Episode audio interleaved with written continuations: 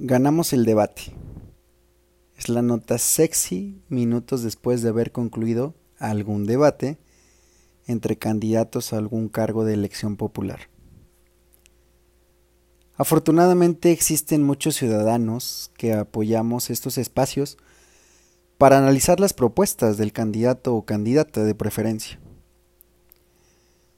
Durante las campañas electorales en México presencié uno de ellos. Fue transmitido en televisión abierta y redes sociales. Destacaba la participación de seis mujeres y un hombre. Quiero compartir contigo algunas conclusiones al respecto. A título personal, sin el ánimo de manifestarme a favor o en contra de ningún candidato o partido político.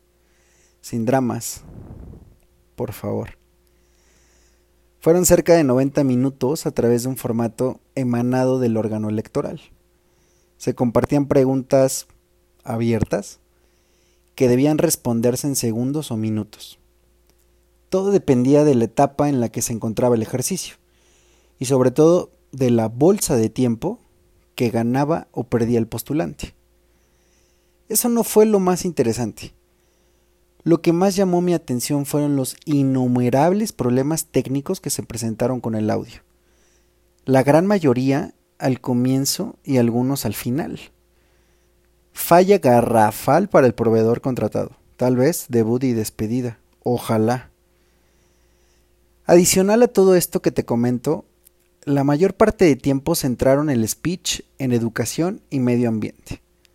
Sumamente importante. No lo dudo en absoluto. Lo curioso es haber centrado la narrativa en dos vertientes cada una. La primera enfocada en infraestructura educativa, como cada quien la concibiera.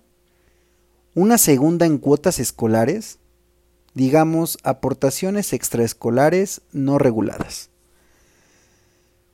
Por el lado del medio ambiente la historia no fue diferente.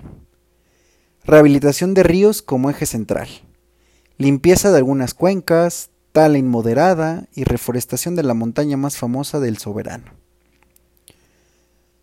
No recuerdo un solo candidato o candidata que mencionara algo diferente al habitual discurso trillado. Al menos no fue mi percepción. Tampoco que tuviera dominio pleno del escenario con mensajes verbales o no verbales imponentes. Ese feeling que se nota a kilómetros de distancia y que los políticos dominan a la perfección. Me pareció un debate carente de conocimientos generales y básicos acerca de los temas a discutir. Muy poca data, limitado vocabulario, mucho bla, bla, bla.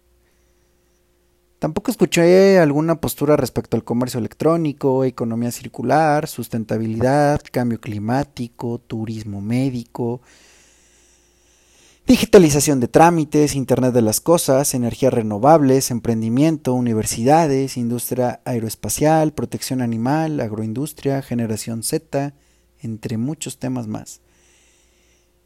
Ni un solo concepto, idea o frase en inglés. Y entiendo, tampoco los condeno en absoluto.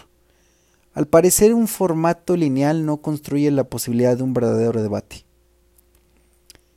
En el futuro quisiera ver este tipo de formatos llenos de ideas, innovación, tecnología, mucha tecnología, propuestas respaldadas y estudiadas por colegios de expertos, gremios, empresarios, académicos y estudiantes, incluyendo organizaciones internacionales o globales retarse como autoridad electoral a nuevos formatos, inclusive ir más allá de las digitales versus híbridas, donde todos podemos participar en tiempo real en cualquier parte del continente y conversar abierta y directamente con quien deseemos.